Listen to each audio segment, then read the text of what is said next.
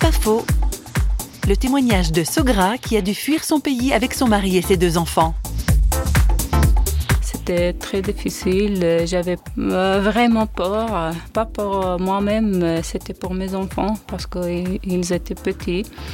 Donc euh, à pied, on a mis euh, notre fille sur le dos de mon mari et j'avais la main de mon fils. Et on a marché pendant longtemps sur les montagnes.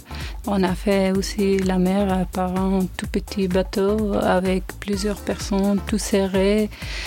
Quand je vois les personnes sur la route ou euh, j'entends à la télé qu'ils sont noyés dans la mer, vraiment c'est difficile. Moi personnellement, j'ai vécu ça avec mes deux enfants.